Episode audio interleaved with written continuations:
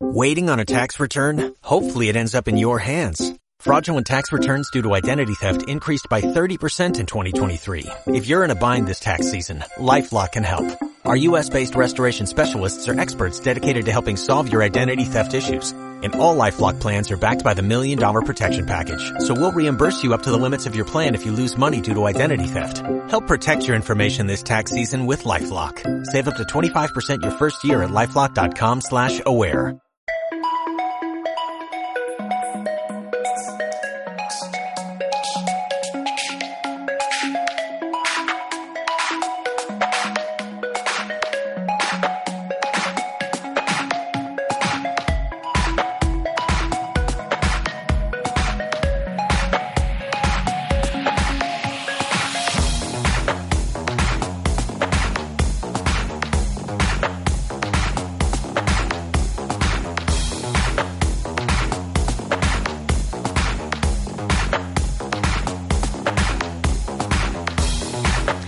Iruquide, la Federación de Asociaciones Vascas de Familias Numerosas ya ha marcado en el calendario las fechas de la última de las charlas que enmarcan en sus ciclos de parentalidad positiva. Hoy en Bilbao, mañana en Donostia y el próximo 15 de noviembre en Vitoria-Gasteiz, padres, madres y docentes están, estáis invitados a participar en la charla que impartirá Manuel Biota, jefe de la sección central de delitos informáticos de la Erchancha, con preguntas como ¿hasta qué punto están seguros nuestros hijos e hijas en su suave habitual de Internet. Sabemos cuáles son los peligros más habituales a los que se enfrentan. ¿Sabríamos detectarlos y atajarlos? Insisto, estas son algunas de las cuestiones a las que dará respuesta quien hoy es también nuestro invitado, Manuel Biota. Manuel, Egunon. Egunon, ¿cómo estáis?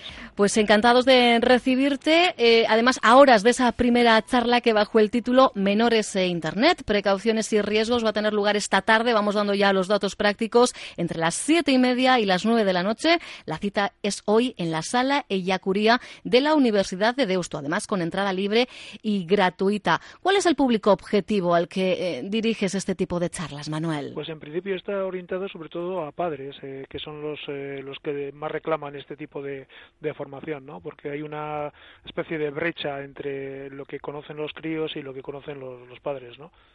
O sea que digamos que para los asistentes eh, te conviertes de alguna forma en el pepito grillo, ¿no? Que les guía en algo tan necesario como la educación en un uso responsable de Internet. Eso es. En principio intento eh, pues eh, ponerle las cosas claras, eh, explicarles exactamente a qué riesgo se pueden estar viendo sometidos sus, hijos y después cómo detectarlos o cómo o qué hacer cuando se ha producido alguna actividad lesiva. Enseguida entramos en detalles, pero entiendo que un primer concepto que todos tenemos que tener en cuenta y que además sabemos que, que Manuel Biota suele subrayar es Internet no es el enemigo. No hay que proteger a los menores de Internet. Hay que proteger a los menores de las personas que hacen un mal uso de, de Internet y a veces incluso de ellos mismos.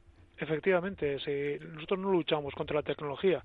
La tecnología es, es, neutra. Son las personas las que están haciendo los delitos. Contra ellos es contra los que tenemos que proteger nuestros menores e incluso nosotros mismos somos los que detenemos. Nunca he detenido una máquina, siempre he detenido a un, a un sujeto. Efectivamente, y además eh, teniendo en cuenta que estamos ante una generación, generaciones ya, donde el mundo virtual, el mundo online y el real tienen, van a seguir coexistiendo y, tenemos que aprender ¿no? a, a hacerlo.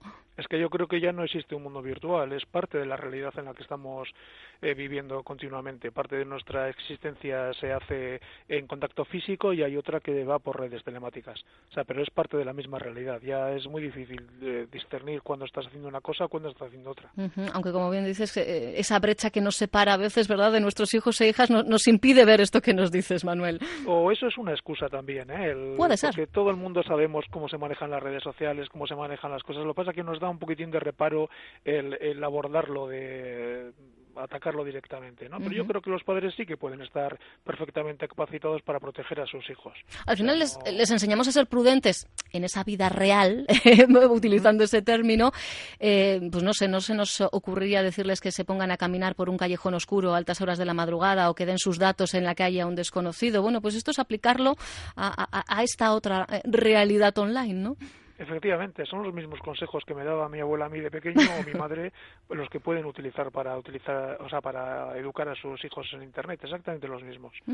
Eh, tú en las charlas, eh, Manuel, utilizas casos reales eh, para exponer los diferentes riesgos. Nos ayuda, ayuda incluso creo que a los propios chavales, ¿no? Porque cuando habéis tenido la oportunidad de dar algunas charlas en colegios o institutos, el hecho de, de escuchar con detalle un caso real les ha permitido, ¿no? En ocasiones, por ejemplo, con cuestiones como el acoso sexual, eh, identificar eh, el problema atajarlo e incluso denunciarlo. Sí, sí, sí. Eh, de hecho, es una de las cosas que más nos, nos animan a, seguir con esta labor de educación que hacemos con los, con los menores en las charlas en los centros, porque les explicamos los casos que han pasado, eh, los vamos renovando cuando hay alguno más grave y hemos tenido muchos casos en los cuales, después de explicarles cómo funciona el tema del acoso sexual o el tema de las agresiones, pues en cuanto han, eh, han empezado a ser víctimas de esto, automáticamente han hablado con sus padres y dicen, oye, me está pasando esto, han venido, han denunciado y le hemos lo hemos solucionado, con lo cual es un, para nosotros es una verdadera gozada. Desde luego, eh, al final es importante ese tú a tú porque todavía hay quien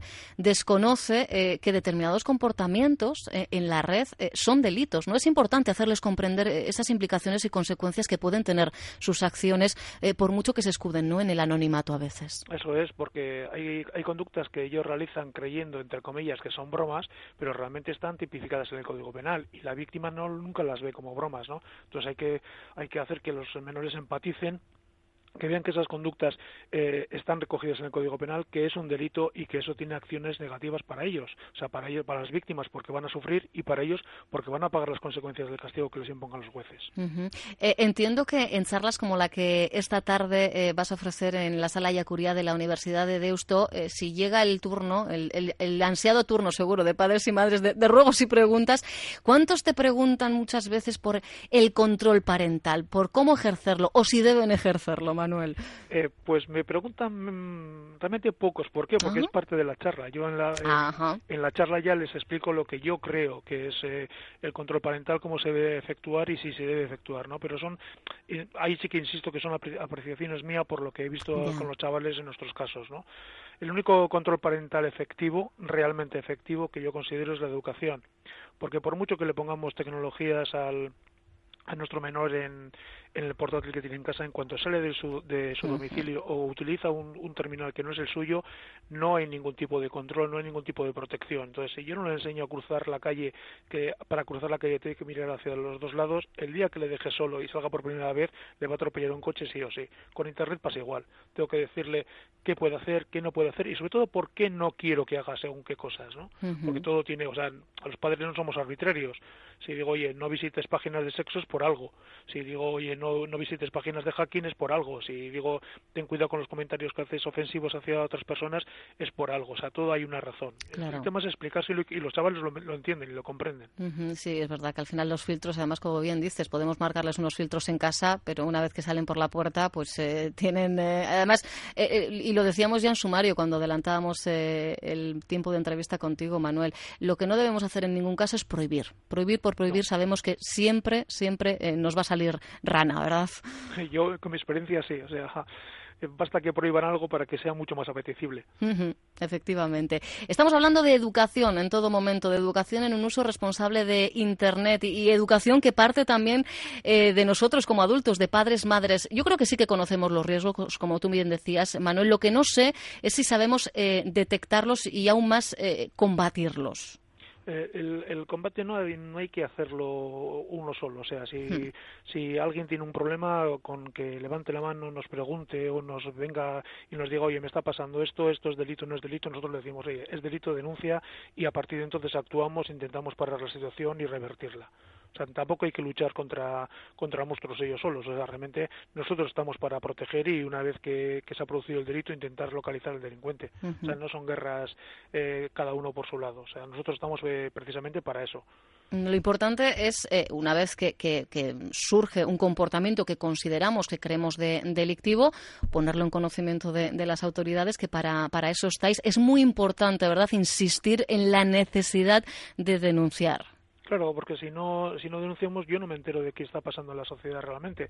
Me puedo enterar por algunos comentarios que me hacen mis, amigos o mis compañeros, pero si no tengo un, refrendo de que eh, se está produciendo realmente y que hay denuncias, obviamente no vamos a poner el foco en ese delito, ¿no? Y entonces, claro, eso va a seguir produciéndose y de manera incesante, ¿no? Entonces, eh, tenemos que conocer exactamente qué es lo que está pasando en, en Internet, sobre todo en lo que nos afecta a nuestros ciudadanos, ¿no? Porque una cosa es lo que le puede estar pasando a un ciudadano de Rusia o de, o de hmm. China que igual tiene una problemática distinta a la que tenemos nosotros aquí. Claro, claro. Eh, importante, como venimos insistiendo, esta labor de información, de sensibilización, porque os han llegado denuncias incluso de los propios menores eh, por cauces de lo más diversos. A veces simplemente un correo electrónico es el que os pone sobre la pista, ¿no? Sí, sí. En, muchas ocasiones son así como empezamos las investigaciones, que un menor eh, se siente acosado o está realmente en los casos que hemos llevado estaban vamos completamente acosados sobre todo sexualmente por por adultos. Entonces eh, por una cierta vergüenza o por un cierto temor a comentárselo a sus padres, en ocasiones nos lo han comentado nosotros primero. Nos han escrito un correo electrónico, nos hemos puesto en contacto con ellos, luego ya hemos derivado a la, eh, la información a los padres, eh, nos hemos juntado y hemos solucionado los casos. Hemos mencionado ya en varias ocasiones eh, el tema del acoso sexual. ¿Acoso sexual y ciberbullying serían a día de hoy los principales riesgos, Manuel? Yo creo, como principales numéricos, igual no, porque las estafas siguen siendo las, las mm. mayores que tenemos, ¿no? Pero sí, yo creo que son los que más pueden eh, dañar a un o menor. Un tema de un acoso sexual, un tema de una ocasión sexual, si a una persona adulta es eh, verdaderamente lesivo y te puede destrozar la vida, pues, ¿qué te voy a decir de un, de un adolescente que está todavía en formación y no tiene eh, controles eh, psicológicos para poder salir de según qué situaciones? ¿no? Y el tema de ciberbullying es, es, lo mismo, o sea, es una cosa que, que en principio puede parecer que es una, entre comillas, broma, pero realmente las víctimas lo pasan, vamos, completamente mal y de hecho ha habido desgraciados ejemplos que han acabado muy, muy, muy mal. Y así como otro tipo de, delitos eh, pues eh, se pueden estar realizando a kilómetros de distancia, cuando hablamos, por ejemplo, de, acoso eh, sexual o de, de, ciberbullying, lo tenéis constatado. La mayoría de las ocasiones es gente del entorno más cercano. Sí, efectivamente, hombre, en principio en el tema del, acoso sexual lo que quiero es eh, tener acceso a un menor, entonces no, vamos, y en principio si yo contacto con alguien de, Perú, pues me va a costar bastante poder eh, mm, materializar mis, mis actos, ¿no? Sí que es cierto que hay una parte de ese acoso que es solo la obtención de vídeos para uso personal, ¿no? Para, para, para mi, sí, tu propia satisfacción, su propia satisfacción en este caso de, del delincuente. Cuando ya avanzamos en, el, en la escalera y lo que quieren es mantener relaciones, obviamente es mucho más fácil eh, acceder a gente del entorno, ¿no? Aparte que el lenguaje es más, más común, tenemos más, más conocimiento de cómo son las víctimas porque eh, les hemos visto crecer, etcétera, etcétera, etcétera. Dentro de los últimos casos, eh, ¿nos puede adelantar alguno de los que hoy va a servir de ejemplo en esta charla, Manuel? Pues en principio pues eh, voy a poner casos de casi todo lo que hemos tenido, ¿no? De estafas, de, de, acoso sexual, de, de bullying, o sea, de todos los que hemos tenido. Un pequeño ejemplo de cada uno de ellos para que vean cuál es el, la, la, temática y cómo se cómo se van produciendo. Sobre todo, efectivamente, ¿no? Cómo es el mecanismo, cuál es el protocolo, ¿no? De alguna forma, la forma de actuación y, después cómo, eh, bueno, al final es que es la única manera, insistimos, en, eh, en, la que podemos identificar, ¿no? Todas y cada una de, las señales. Y como padres, madres, entiendo que una de las grandes recomendaciones, pues es estar ojo a visor, ¿no? Eh, pero igual que lo estamos con otros comportamientos, con, con otro tipo de actividades que realizan nuestros hijos e hijas.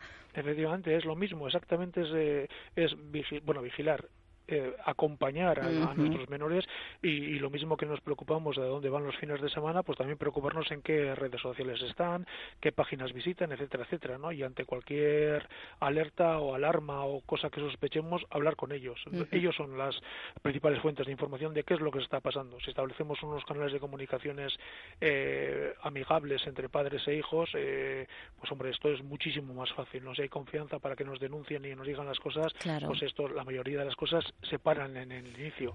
Si realmente hay una, una brecha, hay una separación, no confían en nosotros y nosotros en ellos, pues la verdad es que la comunicación se torna bastante complicada y claro, eso pasa lo que pasa, que muchas veces los menores intentan solucionar los problemas por ellos mismos, se van metiendo cada vez más en el fregado, cada vez más, cada vez más y al final acaban completamente rotos. Claro, qué importante es la comunicación. Y es que lo apuntábamos en sumario y, además al hilo de, algunas declaraciones de, de nuestro invitado de Manuel Biota, que tú llegabas a decir en alguna ocasión ocasión, Manuel. A ver, ponemos un detective eh, para seguir a nuestros hijos e hijas y conocer cuáles son cada uno de los pasos que dan por la calle, pues no, no vamos a hacerlo, ¿no? En, su otro entorno, en este caso en el, en el online. Eso es, yo siempre lo que, lo que les digo a los, a los chavales es que si les, doy, si les puedo dar una herramienta, la herramienta es la voz, hablar. Es, si se quedan con eso de toda la charla que le doy, que ante cualquier problema lo hablen, yo creo que vamos, que yo me doy por, por satisfecho, porque le va a valer no solo para los, los casos de los delitos, sino para el resto de su vida, ¿no? Solos no vamos a poder solucionar nunca nada y, sin embargo, si pedimos ayuda y tenemos gente que nos quiere, seguramente saldremos de cualquier problema que nos metamos. Bueno, pues tenedlo en cuenta y tened en cuenta que hoy mismo Manuel Biota, jefe de la sección central de delitos informáticos de la Archancha, estará a partir de las siete y media de la tarde en la sala Ellacuría de la Universidad de Deusto en Bilbao. Mañana llegará el turno de la capital guipuzcoana. Menores e Internet, precauciones y riesgos, una de las charlas eh, que nos regala Irukide dentro de sus ciclos de parentalidad positiva. Y digo regala porque la entrada es libre y gratuita, no hace falta además ¿eh? ninguna reserva previa. Manuel, muchísimas gracias por habernos acompañado y de alguna forma adelantado parte de lo que va a ser esa charla. Mil gracias. A vosotros. Agur. Agur.